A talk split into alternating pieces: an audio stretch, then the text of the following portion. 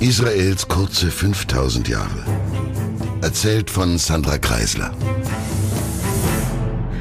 Gegen Ende des hasmonäischen Judäa, also zu der Zeit, als wir in unserer Erzählung die Salome Alexandra verlassen hatten, ist das bereits sehr nahe an unsere Region herangewachsene römische Reich gerade eine Republik. Das wechselt ja immer wieder mal bei den Römern, aber derzeit gibt es eben Konsule, die sich in einem Senat rechtfertigen müssen für ihre Taten. Eines aber bleibt lange Zeit gleich, das erfolgreiche Kriegführen ist in Rom der beste Garant für eine berufliche Karriere. Das Reich versucht gerade die Parther, grob gesagt die Perser, die sich ziemlich weit auch nach Mesopotamien ausdehnten, zurückzudrängen. Zugleich aber hat Rom im Inneren auch heftige Kämpfe zu überstehen. Es hatte nämlich soeben eine wohl etwas unsinnige Landreform gegeben, die die Bürger aufregte. Und zwar, weil Rom durch die vielen gewonnenen Kriege zu viele Sklaven hatte. Das war damals ein normaler Teil der Wirtschaft. Diese Sklaven durften sich aber auch freikaufen und sich dann selbstständig machen, und daraufhin behaupteten die Plebejer, das ist der römische Begriff für die Mittelschicht, also Handwerker, kleinere Gewerbetreibende und ähnliches, dass die vielen freien Ex-Sklaven ihnen die Jobs wegnehmen, worauf sie revoltierten. Ein Bild, das so oder so ähnlich ja auch heute gern benutzt wird, um Unruhe zu stiften.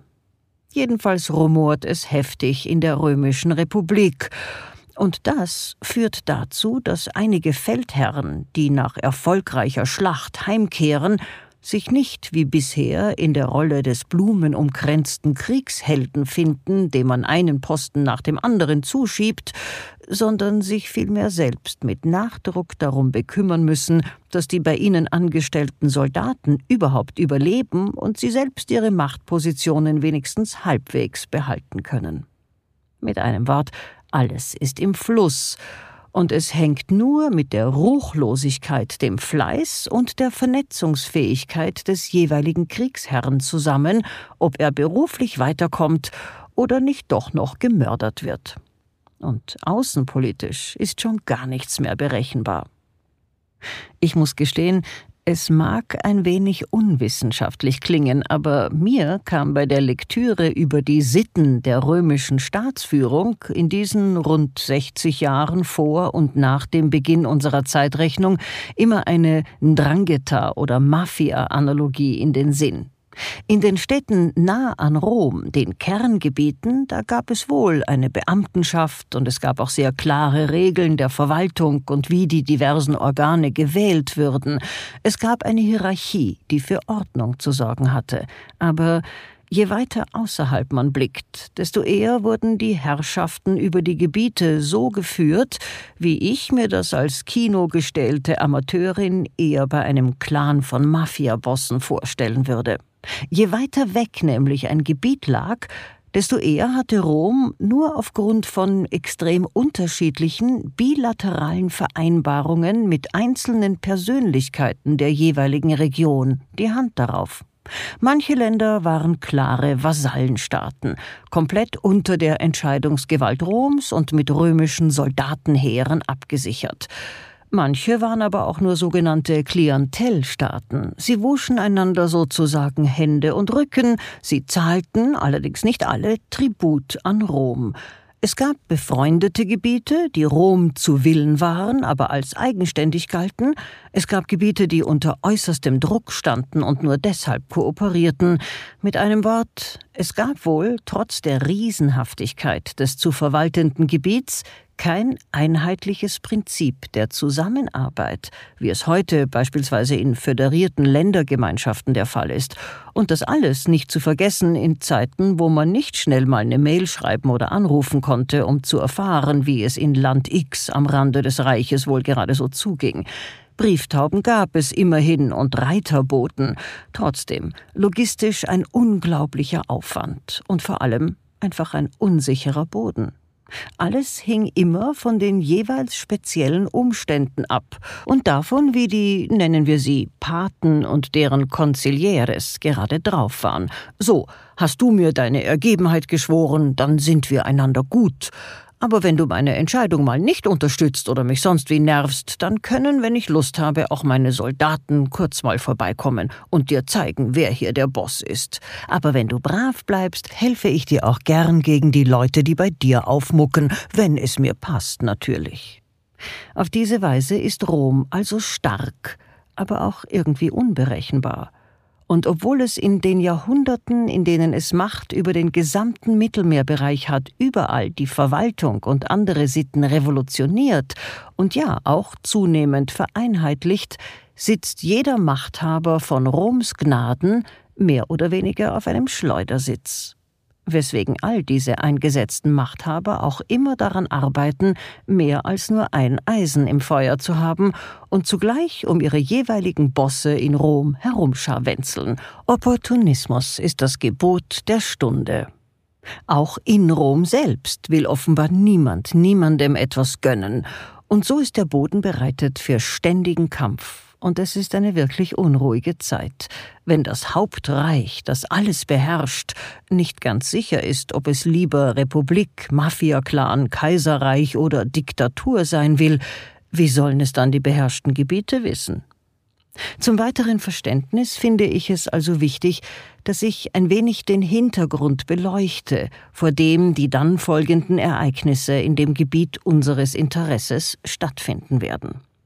Als also Johannes Hirkan II., der Sohn der Salome Alexandra, Hohepriester wird, herrscht in Rom gerade ein sogenanntes Triumvirat. Die Herren Crassus, Pompeius und Julius Caesar sind die Obermaxeln, die sich gemeinsam quasi in der Republik nach oben geputscht hatten. Sie alle wollen aber auch lieber allein herrschen, weswegen sie einander ebenso lächelnd wie unversöhnlich beäugen. Der Herr Crassus, der ist sowieso nur wegen seines Geldes in das Terzett aufgenommen worden. Er war nach übereinstimmenden Berichten wohl eher eine Art Luftnummer, aber eben reich und daher mit hoch erhobenem, selbstgerechtem Haupte, welches er allerdings recht bald im Zuge eines dummen Krieges gegen die Parther verlieren wird. Bleiben noch zwei, Pompeius und Caesar. Zunächst regeln die beiden das über einen Vertrag, weswegen Caesar dem Pompeius die Morgenländer, also unser Gebiet, überlässt und selbst seine Macht in Rom ausübt. Aber Pompeius will dann doch nicht so ganz die Finger aus dem römischen Spiel lassen. Er ist dafür, dem Senat mehr Macht zu geben. Was Caesar bei seinem Alleinherrscherplan dann doch nicht ganz so sehr in den Kram passt. Und so wird auch Pompeius recht bald einen Kopf kürzer werden, dieses Mal von der Hand der Ptolemäer, die mehr an Caesar glauben wollen und ihm mit diesem Kopf hübsch verpackt ein Geschenk überreichen. Caesar lässt sich dann allen Ernstes zum Diktator ausrufen, und so ist es dann vorerst mal Ende Banane mit Republik oder Ende mit Bananenrepublik, wie man will. Aber das ist trotzdem keine so kluge Aktion mit der Diktatur, denn Caesar wird ja bekanntlich gar nicht so lange danach, am 15. März des Jahres 44 vor Beginn der Zeitrechnung, gemeuchelt und schwupps streiten sich wieder ein paar Maxeln um die Macht, die aber ebenfalls, das scheint jetzt Tradition zu werden, zuerst mal einen auf Bussi-Bussi machen und ein Triumvirat bilden. Dieses Mal sind es der Herr Octavian, ein Herr Lepidus und ein gewisser Marcus Antonius.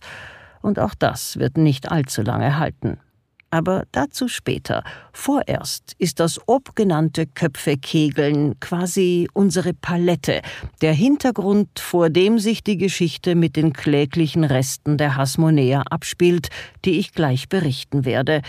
Und mit dem Verschwinden der Hasmonäer wird dann ein anderer jüdischer Stamm im Blickfeld erscheinen. Es kommt ein neuer Herrscher, dessen Name bis heute einen Ruf wie Donnerhall hat. Zunächst jedoch erlauben Sie mir, dass ich Ihnen vorstelle, einen der begabtesten jüdischen Politiker dieser Zeit. Der einzige Politiker der gesamten Levante übrigens, der diese ganzen vorher angesprochenen Regimewechsel im römischen Reich gesund überstehen wird obwohl er stets dem jeweiligen Herrscher treu zu Diensten ist, nimmt ihm der nächste, auf dessen Gebeinen nach oben gestiegene Herrscher das nicht übel. Kein anderer Politiker dieser Zeit schafft das. Die Rede ist von einem gewissen Antipater. Antipater, auch Antipatros, ist ein damals offenbar üblicher Name, und er bedeutet so viel wie ganz wie Papa, und schon sein Vater hieß so.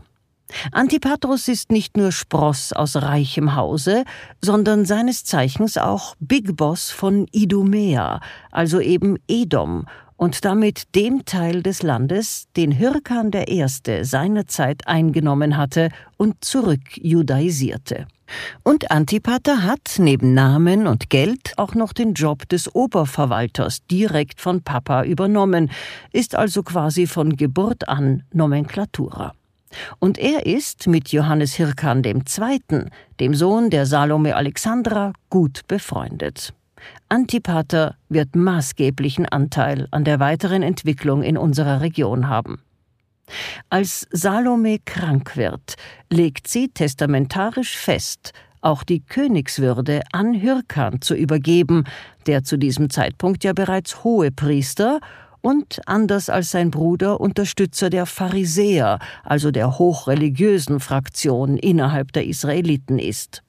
Salome Alexandra kann erstens den Pharisäern mehr abgewinnen als den griechenfreundlicheren Oberschichtfuzis, den Sadduzäern. Zudem aber scheint sie auch dem angeblich eher phlegmatischen Temperament des Hirkaneos mehr diplomatische Fähigkeit zuzutrauen als dem aufbrausenden kleinen Bruder. Der aber, Aristobulus, ist jetzt erst recht aufgebraust. Er ist sauer, dass der Hirkan alles bekommt und er nix. Also geht er flugs zu seiner Armee zurück und grummelt dort vor sich hin. Salome lässt auch angeblich noch schnell seine Frau und Kinder festsetzen, damit er sich nicht dazwischen drängt. Aber ob das nun stimmt oder nicht, er ist noch braver Sohn, solange sie lebt. Aber sobald Mama dann doch an ihrer Krankheit stirbt, rüstet Aristobul II. ein großes Söldnerheer aus, zieht gegen seinen Bruder zu Felde und besiegt ihn auch, so dass Hirkan tatsächlich Platz macht und der griechenfreundlichere Aristobulus die Königswürde übernimmt. Und hier kommt Antipater ins Spiel. Der nämlich sitzt weit weg von Jerusalem in Idumea, und Hirkan rennt zu ihm und weint sich aus. Antipater ist und bleibt auch ein treuer Freund des Hirkan. Er hält ihn für den rechtmäßigen König. Und vielleicht will er auch sichergehen, dass er selbst durch diesen plötzlichen Herrscherwechsel nicht leer ausgeht. Also rät er Hirkan, sich doch mal mit den Nabatäern ins Vernehmen zu setzen. Mit ihnen, die gleich nebenan auf der arabischen Halbinsel sitzen, hat Antipater nämlich gute Kontakte. Er heiratet denn auch eine Nabatäerin. Und die sind auch sehr mächtig und stark und kriegslüstern. Hirkan besticht also brav den Nabatäerkönig Aretas, indem er ihm Land verspricht, und dieser rüstet sogleich ein Heer aus und kann zusammen mit Hirkan den bösen Bruder Aristobul erst nach Jerusalem zurücktreiben und dann auch dort festsetzen. Nun ist es aber meistens blöd, sich zu streiten, Erstens sowieso und zweitens ganz besonders dann, wenn schon ein Dritter auf den Ertrag spitzt. Denn der vorhin bereits eingeführte Herr Pompeius, seines Zeichens ein Drittel des gerade aktuellen römischen Triumvirats, hatte nun schon eine Weile sein Auge auf die Region geworfen, also zuerst mal auf das bereits röchelnde Seleukidenreich, und nun hat er gerade Damaskus mit seinen Truppen erreicht, und er ist natürlich ganz und gar nicht unglücklich darüber, dass gerade jetzt, knapp neben ihm, dort wo der coole Meereszugang und eine gut ausgebaute Handelsstraße sind, heftiger Zoff herrscht. Da wollte er eh hin.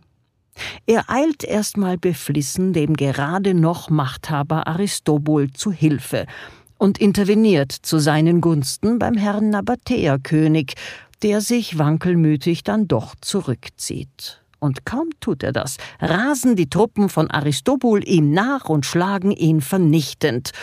Und Pompeius hat jetzt nur noch zwei Seiten, die er locker gegeneinander ausspielen kann, um sein Ziel zu erreichen. Pompeius laviert ein wenig hin und her, Rom ist wie gesagt schon ausgesprochen mächtig zu der Zeit und verkündet dann, angeblich auch, weil Antipater klug antichambriert oder zumindest bestochen hat, dass er doch lieber den Hirkan als König einsetzen würde. Aristobul merkt, dass er keine guten Karten hat und unterwirft sich, und Hirkans Follower öffnen die Tore zur Tempelstadt, damit die Römer rein können. Ganz so glatt läuft es dann aber leider doch nicht. Es waren ja nicht nur diese beiden streitsüchtigen Brüder beteiligt, beide hatten auch eine eigene Fanbase im Volk, eben Pharisäer oder Sadduzäer, je nachdem. Und Aristobulus hatte einen Onkel auf seiner Seite, der das nicht so einsehen wollte mit dem Machtverlust. Vor allem wollte er den heiligen Tempelberg nicht so rasch aufgeben, und er und eine Menge Soldaten standen stur den Römern im Weg. Es dauerte drei Monate und kostete um die 12.000 Juden das Leben, bis die Römer auch diesen Teil Judäas unter Kontrolle hatten. Diesen langen und heftigen Kampf kann Pompeius übrigens nur gewinnen, weil er die Schwäche der Judenheit ausnützt. Diese sind nämlich so religiös, dass sie trotz einer mörderischen Belagerung strikt den Schabbat einhalten und so kann Pompeius seinen Truppen befehlen, immer nur am Samstag die Rampe zu bauen, die die festen Tempelmauern überwinden kann.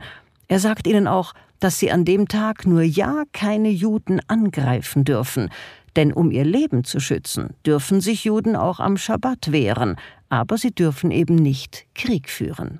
Und als er dann wieder an einem Schabbat den Tempel einnimmt, ist er tief beeindruckt von der Priesterschaft, die auch angesichts der heranstürmenden römischen Soldaten nicht vom Gebet ablassen.